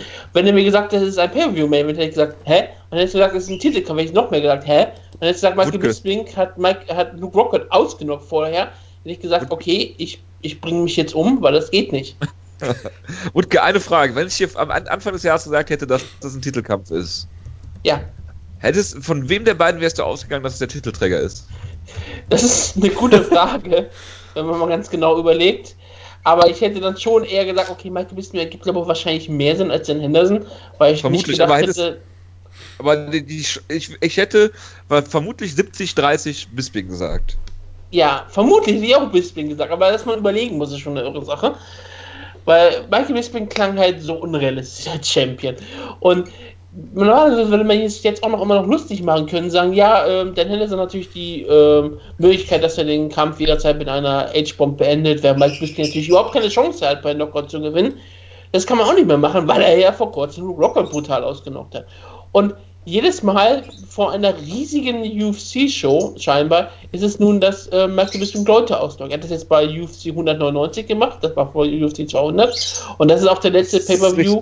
Das ist auch der letzte Pay-Per-View vor New York. Also erwarte ich, dass er den Henderson brutal ausnocken wird mit einem Spinning Backkick. Also, also Oder diese, irgendeiner Die. Historie gibt dir recht. ja, also die, Ja. Diese, Argu diese Argumentation ist auf jeden Fall wasserdicht, da kann man nichts gegen sagen. Ja, ist, bisher ist es 100%, dass es so passiert ist. Ich meine, Also, ja, ja, Entschuldigung. ja, also. Was, Darf ist ich, das? noch, ich wollte ja. noch ein bisschen Nee, den nee, Kampf nee, sorry, sorry, mach, mach weiter. Ich dachte, du wärst fertig gewesen. Nee, nee, ich mache noch ein bisschen was über den Kampf. Es ist halt wirklich, ich finde den Kampf als Pay-View-Headliner oder als Title Shot völlig in Ordnung. Man kann auch mal etwas ähm, mehr Spaß erlauben und man kann auch wirklich mal sagen, okay, was, was kannst du jetzt machen? Es gab wirklich niemanden, der sofort raussprang als jemand, der sofort einen Title Shot braucht, Jacare. außer vielleicht Jacare, aber er hat seinen letzten Kampf davor ja auch verloren. Oder unentschieden war es, glaube ich? Es war eine ziemlich beschissene Entscheidung für YOLO, die äh, eine absolut. Ja, rückgängig gemacht wurde, Ja, ne? ja es, ist, es, war, es war eine Late Stoppage. Jolo hat ihn eigentlich in der ersten Runde natürlich ausgenockt, ist ja ganz klar. Ja, also es gab niemanden, der Ja. sofort rausgesprungen ist, wo man sagen muss, der kriegt, muss sofort einen Title bekommen. Es gibt genug Leute im Middleweight, die alle bereit sind, wenn sie einen Sieg haben, sofort einen Title zu kriegen. Das ist logisch, aber es gab niemanden, wo du sofort sagst, der muss einen Title bekommen. Und gehst du nach Realismus, ist natürlich Dan Henderson auch keiner, der einen Title bekommen muss. Aber es gibt ja manchmal auch Geschichte und was die Leute interessiert. Und wie gesagt, Dan Henderson hat seine Karriere darum aufgebaut, diesen, mit diesem UFC 100-Sieg. Es ist nicht sein größter Sieg, er, hat, er war zweimaliger Pride Champion gleichzeitig, das ist größer für ihn, aber es war dieser Sieg, wenn man an den Henderson und irgendeinen Knockout denkt, denkt man an den Michael Bisping Sieg. Man denkt immer wieder an UFC 100, man denkt dran, wie er Michael Bisping ausgenockt hat und wie er hinterhergesprungen ist. Das ist sein Banner-Sieg, das ist sein Das ist das. Das ist auch der Sieg, der auf seinem Banner war. Genau. Das ist tatsächlich, das ist wirklich wortwörtlich sein Banner-Sieg. Und Michael Bisping musste mit dieser Niederlage immer leben. Und er hat ja auch mehrfach darüber gesagt, wie ihn diese, dieser Knockout richtig fertig gemacht hat. Nicht nur, weil er ihn wirklich richtig fertig gemacht hat, dieser Knockout, sondern auch, wie seine weitere Karriere er sich immer darüber lustig, Leute sich immer darüber lustig gemacht haben, immer wir gesagt haben, ha, das passiert jetzt noch das Gleiche. Dieses Bild wurde immer häufig gepostet. Und es war halt äh, ein riesengroßer Spaß für alle Leute, außer Michael Bisping. Und dass der jetzt vielleicht auf einmal, als, als er in dieser Position ist, man sagt, okay, ich möchte diese Niederlage unbedingt mal wettmachen, finde ich es in Ordnung. Und dass man sagt, okay, Dan Henderson hat letztes Mal vor kurzem mal einen Kampf gewonnen und hat den auch noch ähm, ziemlich großartig gewonnen mit einem Knockout über Hector Lombard, der auch ziemlich brutal war und auch passend war und nebenbei auch auf der Rock wegen Bisping Card war. Spannend. Ähm, Ja, auf jeden Sie- Fall. sehen wir hier auf jeden Fall, dass wenn äh, Dan Henderson vor einer großen UFC-Card ist, knockt er Leute brutal aus. Das hat er bei UFC 199 ja schon gezeigt und das vielleicht zeigt es auch bei UFC 205. Also das wäre auch sehr, sehr spannend zu sehen, ob das, ob diese Geschichte noch weitergeht. Auf jeden Fall kann ich dieses Argument, egal wie es bringt, immer weiterbrachen, weil einer Ja. von beiden wird ja tun. Vielleicht, weil ich erwarte einen Knockout in diesem Kampf. Ganz ehrlich gesagt, ich glaube nicht, dass Michael Bisping fünf Runden lang mit Dan Henderson kämpfen wird. Es wäre natürlich ziemlich interessant, wenn das ein fünf Runden Kampf werden wird. Tatsächlich. Ja. Wäre ziemlich interessant, wenn Michael Bisping vielleicht per Submission gewinnen würde. Es ist Wutke.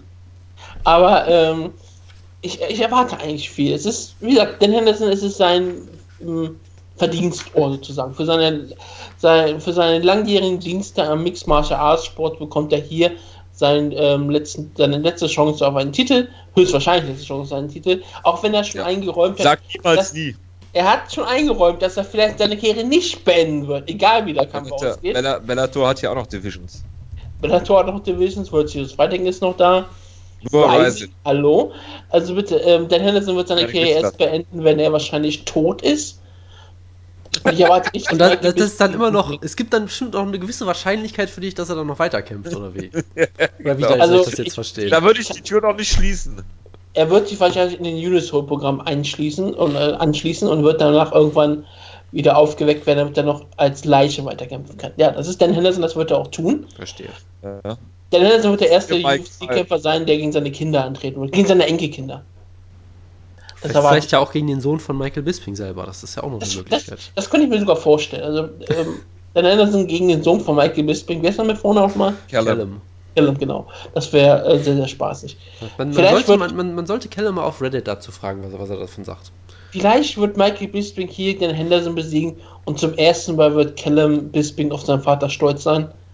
Das, das würde ich mich, würde ich mich sehr freuen. Also ich sag mal so, wenn ich Michael Bisping wäre und mein 15-jähriger Sohn wieder auf der, wieder gegen mich tippen würde bei dem Kampf, dann wäre ich glaube ich echt beleidigt. Und Dan Henderson, er tippt auf den Henderson per Knockout. das wäre klar. Also wenn du auf Luke Rockhold tippst oder Enes Silver kann ich ja verstehen, aber wenn du in dem Kampf als, als Michael Bisping Sohn auf Hendo tippst, das wäre schon, das wäre schon fies, finde ich. Aber ja, ähm, das wäre schon echt, also so unterste.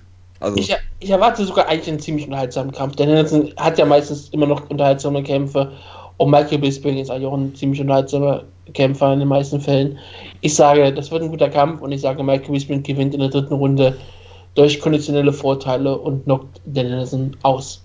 Also, ihr habt ja schon viel zu lange über den Kampf geredet, wie ich eigentlich finde, und ich habe nicht mehr Ja, viel ja. hinzuzufügen. Äh, eine Sache, die ich absurd fand, muss ich doch nochmal sagen: dieser Kampf gegen Hector Lombard. Und klar, Hector Lombard hat eine relativ furchtbare UFC-Karriere hingelegt, wenn wir mal ehrlich sind, ja. Muss man durchaus mal sagen. Trotzdem ist Hector Lombard sicherlich nicht, nicht ungefährlich. Und ich fand schon Einer die, meiner Lieblingskämpfer. die Art, nein, die Art und Weise, wie ja. die Art und Weise, wie Hendo besiegt hat, fand ich halt dann schon wieder beeindruckend. Das war für mich einer der besten Knockouts des Jahres eigentlich, ja, weil man ist da daran gewöhnt, dass er seit Jahren eigentlich nur verdammte Inside-Low-Kick, rechte Schwinger. Und das ist alles, was er macht im Prinzip. Ah, ja, ich auch. Es ist immer noch erschreckend erfolgreich gewesen, aber das war eigentlich alles, was er macht. Er ist unfassbar limitiert im Stand. Und was macht er gegen Hector Lombard? Er versucht einen Headkick, der trifft halb, wird halb noch gefangen und balanciert dann irgendwie auf einem Bein und ver- verpasst Hector Lombard irgendwie so einen Reverse-Elbow und knockt ihn damit Ja, aus. Back Elbow, ne? Genau, Back Elbow und dann noch das typische, genauso brutale wie unnötige Nachschlagen am Boden in dem Fall wieder. Aber es war wieder mal auf ein, auf du ein liebst. Ziel, was anerkannt ist, dafür, dass man da auf ihn einschlagen kann, das Leute gut finden. Ja, wunderbar. ähm, wunderbar. Und äh, das, das Ja. fand ich, also die Art und Weise, wie Hendo da gewonnen hat, fand ich schon unfassbar beeindruckend, muss ich sagen, weil im, Alter, im jungen Alter von 46 auf einmal denkt, hey, ich sollte mal Reverse Elbows zeigen, wäre auch mal eine geile Idee so. Nachdem er der ganze Karriere noch nicht mal auf die Idee gekommen ist, mal eine Linke zu zeigen oder so, ist, das ist schon irgendwie. Oder ein Jab oder sowas. Das, das verdient schon einen gewissen Respekt, finde ich. Das fand ich schon damals sehr beeindruckend. Das ähm, war so wie im Fedor Melenko-Kampf, wo er dachte, hey, ich könnte auch mal ringen. ja. Ähm, und das fand ich halt schon mal, dass er den Titelkampf kriegt, ist halt so eine Sache. Und was ich halt spannend finde, und es ist natürlich immer schwierig zu beurteilen, weil wir sind weder in Amerika noch in England. Aber gibt es Hype für diesen Kampf? Ich habe irgendwie nicht das Gefühl so richtig. Nein. Äh, weil es wurde immer gesagt, ja gut, das, das ist ja damit zu rechtfertigen. Ich meine, Woodke hat es ja schon gesagt, es gibt jetzt niemand anderen, der sich unbedingt empfohlen hat, der jetzt einen, sofort einen Teilshot kriegen muss. Ich dachte, du sagst YOLO. Ja, YOLO, der wurde ja gescrewt leider von Usada und äh, einer Zahnpasta-Firma Herstellerei. Ähm, aber sonst gab es ja. halt niemanden, der unmittelbar einen Titelshot haben musste, wie du es halt zum Beispiel für Tony Ferguson im Lightweight durchaus sagen könntest. Ähm, der andere Grund war halt, dass alle gesagt haben, hey, das wird ein Riesenkampf. Das gibt Hype ohne Ende. Und jetzt gab es ja letztens vor ein paar Wochen, glaube ich, auch so ein Interview von Michael Bisping, wo er so gesagt hat, so resigniert, so, ja, ich wollte ja Trash Talk, aber Hendo macht einfach nicht mit. Ja, was soll ich machen? So. Und irgendwie, ich habe auch das Gefühl, es gibt eigentlich überhaupt keinen Hype für den Kampf. So, das finde ich schon irgendwie, find ich, ich finde es schon lustig, dass ja, der Kampf allein wegen, dem, allein wegen dem Hype gebuckt wird und dann gibt es einfach keinen, so gefühlt. Und alle sagen irgendwie, ja, der Kampf ist vollkommen absurd, aber ja trotzdem irgendwie ganz lustig. Werde ich mir trotzdem angucken, aber ob das jetzt so wahnsinnig viele Leute kaufen, weiß ich halt auch nicht. Also, es ist interessant. Äh, die Halle, also Manchester wird sicherlich stillstehen morgens um 6, da kann man sich, glaube ich, sicher sein. Äh, Irland bestimmt auch, auch vielleicht aus anderen Gründen. Und es ist ein absurder Kampf. Ich tippe natürlich auf Michael Bisping. Diesmal sogar per Knockout, weil ich glaube, Hendos Kinn ist endgültig im Eimer ziemlich. Und ähm, Bisping, der jetzt mit, ich glaube, es war Jason Pillow trainiert, hat auch durchaus einiges an seiner Schlagtechnik geändert und hat dadurch deutlich mehr an Schlagkraft gewonnen, wie ich weiterhin finde. Das hast du im Anderson Silver Kampf zu, zu gewissen Maßen schon gesehen, dass er auch wirklich einfach mal, ja, ich habe das Gefühl, er, er, er, nimmt auch einfach mehr Wucht in seine Schläge und setzt sich da, stellt sich wirklich hin und sagt, okay, ich hau jetzt möglich hart zu, statt halt dieses typische, wo er früher immer ständig rückwärts gegangen ist, äh, bleibt er manchmal auch stehen. Ja, stand your, ja, stand your ground, wie man so schön sagt im Amerikanischen, außer wenn man meint, dass Leute erschossen werden. Das meint man leider in den meisten Fällen, glaube ich, in diesem, in, mit diesem Wort. Aber dann ist er auch durchaus mal bereit, dann da kurz stehen zu bleiben und mal wirklich auch Powershots zu zeigen. Und der, der Erfolg gibt ihm auf jeden Fall recht und ich glaube, das wird Henderson äh, nicht durchhalten da, die fünf Runden. Meinst du, meinst du sein Fedor-eskes Ground Pound wird auch wieder zur äh, Geltung kommen? Äh, ich hoffe natürlich, dass er ihn mit einem, einem Flying Vorarm auslockt am Ende. Aber äh, wir werden sehen. Eine Frage habe ich noch an Jonas, gerade weil du das mit dem Hype gut angesprochen hast, das ist auch ein faires Argument gewesen. Würdest du sagen, dass es mehr Hype geben würde, wenn Michael Wissen aktuell gegen Jolo Romero den Titel verteidigen würde? Äh, jetzt mal ehrlich. Jetzt, dann, ja klar, du würdest dann, natürlich das jetzt sagen, ja, aber jetzt mal ehrlich. Dann würde ich so abgehen, dass äh, es, ich alleine den, den Burger schon mal dreimal kaufen würde, bestimmt.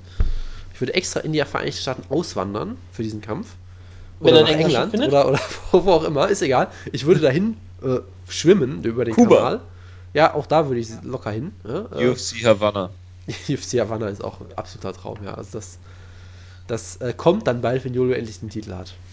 Aber würdest du glauben, dass der Kampf irgendwie größeren Hype hätte oder mehr Pay-Per-Views ziehen würde? Nein, natürlich nicht. Aber äh, das, das, muss er ja auch nicht, weil es wurde ja quasi gesagt, wir bucken einen Kampf aus, sagen wir mal, sportlichen Gründen und den anderen bucken wir, weil es mehr Hype bringt. Und wenn der Kampf dann genauso viel Hype bringt wie der andere, dann ist der Vorteil halt auch weg. Das ist richtig, aber ich glaube auch nicht, dass es jetzt einen riesengroßen Schaden gibt, weil es Bisping Henderson nee, ist. Das, und es, das, es, es begräbt doch jetzt nicht die Integrität des Titels. Pff, vermutlich nicht. Nein. Was für ein Titel? Den von Michael Bisping. Ja, ja, ich weiß. Ich finde nicht, dass du da noch viel begraben kannst. Das ist richtig. Ich meine, Wenn, ähm, Luke Rockwood hat den Titel gehalten oder Chris Whiteman. Ja, ja. Und jetzt hält die Michael Bisping. Im Jahr 2016. Ja, die Nummer 1 weltweit. Damit das kommt offiziell. überraschend. Das kommt ganz überraschend. Hat, äh, hat Topology eigentlich irgendeinen UFC-Titelträger nicht als Nummer 1 der Welt? Ich glaube nicht. Ich, so, ich beschäftige den Wutke jetzt mal eine halbe Stunde lang so. Äh, komm, Event. Er muss doch noch ins Kino, du Monster. Das wird ihn nicht mehr loslassen jetzt. Wie Tom Belfort gegen Gegard Musasi. Und ich muss sagen, Gegard Musasi ist so hoher Favorit, dass man durchaus Geld auf Vitor Belfort setzen kann. Ja, apropos, apropos Integrität des Middleweights, Vitor Belfort. Ja, wenn man das äh, machen wollen würde. Was wir natürlich niemals empfehlen würden. Aber äh, Gegard Musasi ist hoher Favorit, aber in äh, Gegard Musasi kämpfen und in Vitor Belfort kämpfen äh, passieren manchmal komische, äh, komische Sachen. Und äh, ja, Vitor Belfort sah in seinem letzten Kampf gegen äh, Jacare war es, glaube ich. Also ziemlich, ziemlich shut aus, wenn man das mal so sagen darf. Ey, Alter, er hat Guard gepult gegen Jacare. Ja, hat überhaupt nichts mehr äh, auf dem Kasten gehabt, ist von Jacare quasi gepinnt worden. Ja, absolut, Äh, absolut. Und äh, ja, Giga Mustasi hat jetzt mal eine Zwei-Siege-Siegesserie jetzt mal wieder äh, gehabt, nachdem er ja diesen Uriah Hall-Kampf hatte, den irgendwie niemand verstanden hat. Und äh, ja, ich freue mich, dass äh, Giga Mustasi, den ich eigentlich äh, sehr gern sehe, jetzt mal äh, aktiv ist in diesem Jahr und jetzt seinen dritten Kampf bestreitet. Er hat Thiago Santos ziemlich auseinandergeschraubt, der äh, ein bisschen Hype hatte und dann hat bei UFC 200 Performance of the Night bekommen. Das ist natürlich schade, dass da keine 200.000 Dollar für gab. Ähm, hat Halle Status besiegt, äh, Philippu, äh, äh, Hendo damals ausgenockt, den Schweden, äh, in dem Kampf, den der Jonas da auch live gesehen hat, wo Hendo ja wirklich gar nichts, äh, gar kein Land gesehen hat. Gegen Uriah Hall eigentlich dominiert bis, bis zu, bis zu diesem komischen Flying Knee oder äh, was auch immer das war. Ja, Spin-Kick Ähm, der- into Flying Knee. So. Ja, also das letzte Mal, dass das Giga Mustasi wirklich schlecht aussah, war gegen äh, Jacare. Oh ja. Und äh, das ist, ist auch keine Schande, weil das ist auch schon zwei Jahre her. Äh, von daher äh, warten wir mal ab, was da so kommt. Äh, bei Vitor weiß ich halt nicht, wie es ohne TRT weitergehen soll mit ihm. Er ist jetzt unfassbar lange dabei, wenn man sich mal vorstellt, dass er jetzt schon, äh, ich glaube, seit ich glaube 97 in die UFC gekommen, also seit 19 Jahren irgendwie auf höchstem Niveau kämpft und äh, ja, über kurz oder lang wird sich sein Stern auch senken und ich denke, dass Gegard Musasi hier ähm, ein TKO-Sieg holt, weil ähm, Vitor Belfort zu submitten, denke ich, ist, ist ist schon noch eine Hausnummer, auch wenn Musasi ein guter Grappler ist. Aber ich denke eher, dass ihn per Ground Pound hier äh, irgendwann früher oder später dann ausnocken wird. ja, also. Ähm, Jonas, kurze Frage. Ja, Du hast bei Over was falsch gemacht. ist das so? Ja, du hast äh, Misa ist- Beck gegen Jeremy Kennedy als Kampf Ja. gelistet. Ja, ist das falsch? Kennedy ist verletzt. Das heißt, ist der auch verletzt. Ja, Oh Gott. das er hat aktuell keinen Gegner, Ach so. Beck. Ich habe Deswegen hab habe ich, nur ihn- gelesen, dass es der Ersatzgegner ist. Okay. Okay. Ja, und der ist seit, seit 1. Oktober hat der, ist auch Ja. sein Ersatzgegner verletzt. Dann, hab, war Deswegen ich war da, ich so ein bisschen verwirrt. dann schreibe ich jetzt Bektic Gegner. Weil der wird eh gewinnen, das ist auch vollkommen egal. So. Ja, logisch. Ähm, du, Joel, Das- du hast es ja schön gesagt, er wurde gepinnt auf jeden Fall von Jacare und das Schlimme war, er hat ja noch nicht mal irgendeinen Nearfall gekriegt oder irgendwelche Hope-Spots in dem Kampf. Ja, er wurde ja wirklich einfach komplett demontiert und wurde dann auch mental. Squash-Match. Ja, es war ein Squash-Match. Er wurde so zerstört, er hat, also er hat aufgegeben. Meine, ganz ehrlich, wenn du gegen Jacare Guard pulst, dann ist das nichts anderes als aufgeben. So. Das ist Ja, wie wenn du gegen Nate Diaz Takedown holst. Wir reden ja in, nicht über die Psyche der Kämpfer, aber das ist ja bei Vitor Belfort durchaus bekannt, dass er halt ein Frontrunner par, par excellence ist, der entweder läuft alles unfassbar gut und dann ist er unbesiegbar oder er bricht halt komplett aus, fällt komplett auseinander. Und meistens hatte er halt zumindest noch so diese Hope-Spots. Ich meine, er hat Chris Weidman ziemlich verprügelt im Stand durchaus mal. Hat ihn zum Bluten gebracht, hat einige harte Treffer gelandet, dann wurde er halt zerstört am Boden. Okay. Also er hat John Jones den Arm fast gebrochen. Also er hat immer diese, diese Hope-Spots noch so ein bisschen gehabt. Gegen Jacare war es halt einfach gar nichts mehr und ich glaube halt auch, dass seine Zeit jetzt zu Ende ist.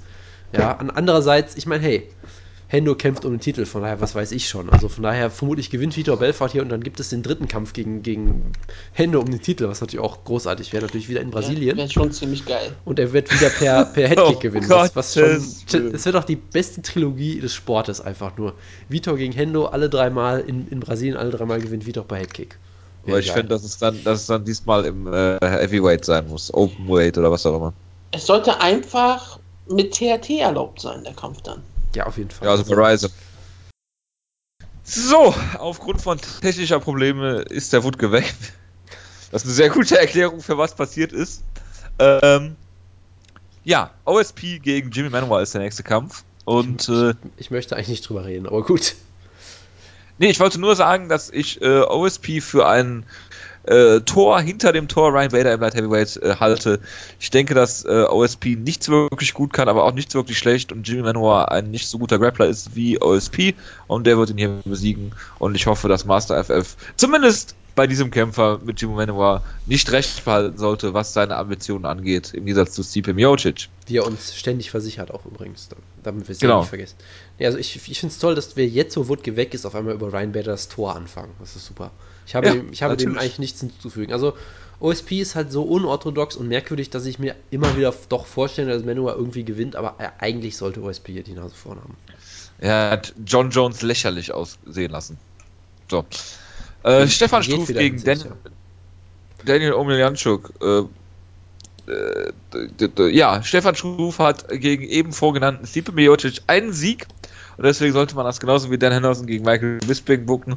Sollte Stefan Struf hier äh, Daniel Omelianchuk äh, besiegen, was ich denke, weil Daniel Omelianchuk nicht wirklich gut ist, ähm, denke ich, das sollte man, man sollte Stipe gegen äh, Stefan Struf 2 bucken, weil er muss seine Niederlage rechnen. Und ich meine, hier sind die Gründe ja auch gleich, weil seien wir ganz ehrlich, ja, vergesst wer Doom, vergesst Ken Velasquez.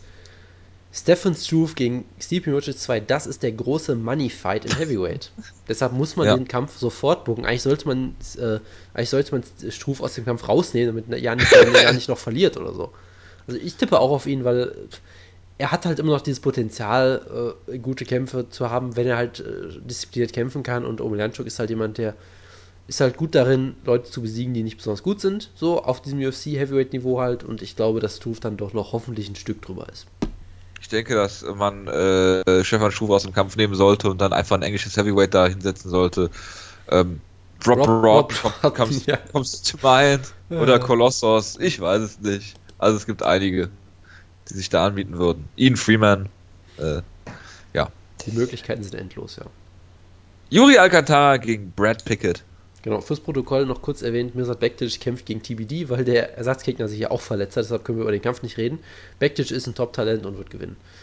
Äh, ja, Alcantara gegen Pickett, auch ein richtig guter Kampf, wie ich finde. Ähm, ich sehe hier Alcantara vorne, der einfach mehr Schlagkraft hat und einfach auch ein sehr großer und sehr physischer Bantamweight ist. Er hat nicht die beste Takedown-Defense der Welt, er ist nicht der, der technisch variabelste Striker der Welt oder sowas, aber er haut halt ist unfassbar... Nicht Jose Aldo. Genau, er, er haut unfassbar hart zu ist ein sehr gefährlicher Grappler auch, hat ja auch damals Rare Faber eine, eine Runde lang in der Backmount kontrolliert zum Beispiel.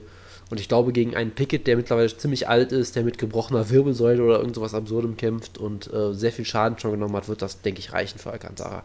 Ich hoffe einfach nur inständig, dass er einen Entrance kriegt und vielleicht auch ein Post-Interview, nicht wie, nicht wie in Berlin damals so rausgekarrt wird wieder. Der Venezuelaner Yuri Alcantara, meine Damen und Herren.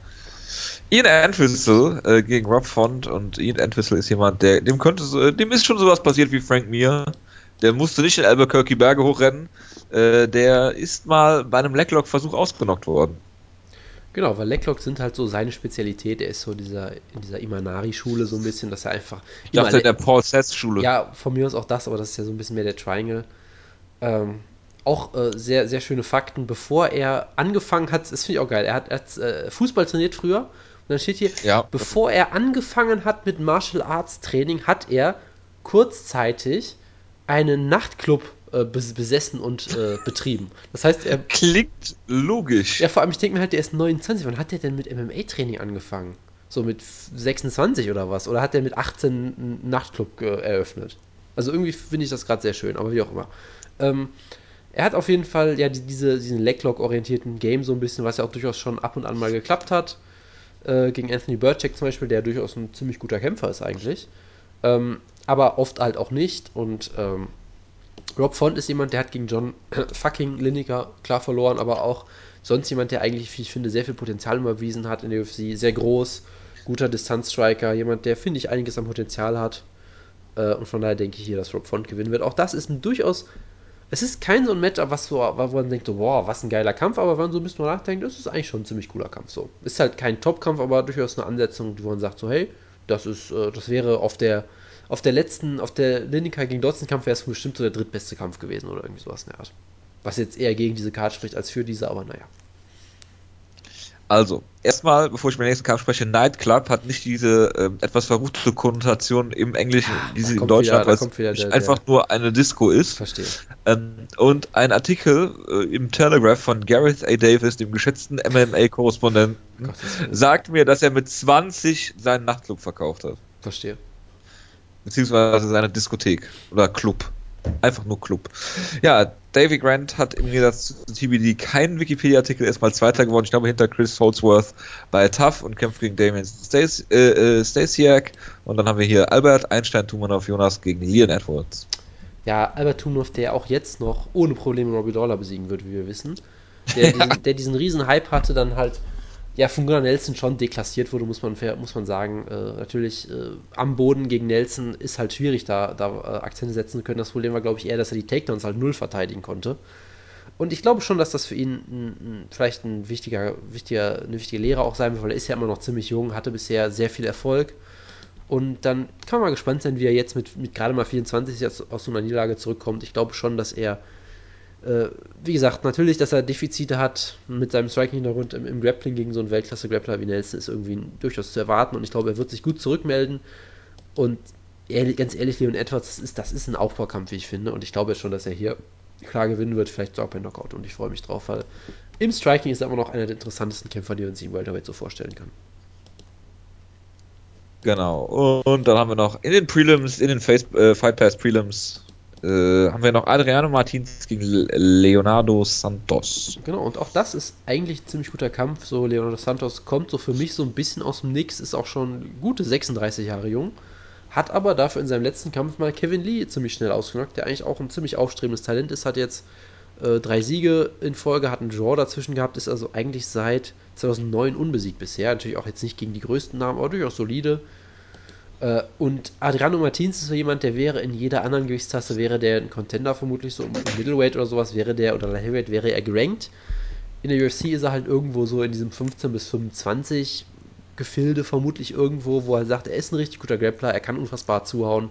Hat zuletzt Islam Makachev brutal ausgenockt, der als Riesentalent galt, hat Rustam Habilov besiegt. Also der ist richtig, richtig gut, aber halt nicht gut genug im Lightweight in diesem Haifischbecken, um es da ganz, ganz nach oben zu schaffen. Aber ich denke, hier in diesem Kampf wird es auch reichen. Und auch das, auch das ist ein richtig guter Kampf, wenn man so ein bisschen noch nachdenkt. Also, die Card ist so ein bisschen durchwachsen. Man kann natürlich sagen, dass gerade auf der Main Card so einige potenzielle Stinker sind. Äh, aber wenn man ein bisschen tiefer gräbt in den Prelims, die Kämpfe sind leider teilweise ziemlich weit verteilt, aber es gibt da durchaus einige gute Ansetzungen. Das heißt, ja. man kann sich so die Rosinen so ein bisschen rauspicken. Live gucken bringt ja eh nichts, weil es ja auch bei uns äh, mitten in der Nacht läuft und äh, kann man sich am nächsten Tag genüsslich die Highlights angucken, sicherlich.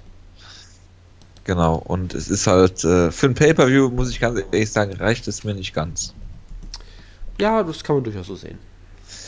Gut, lieber Jonas, ich äh, bedanke mich recht herzlich auch im Namen von Wutke für die Aufmerksamkeit.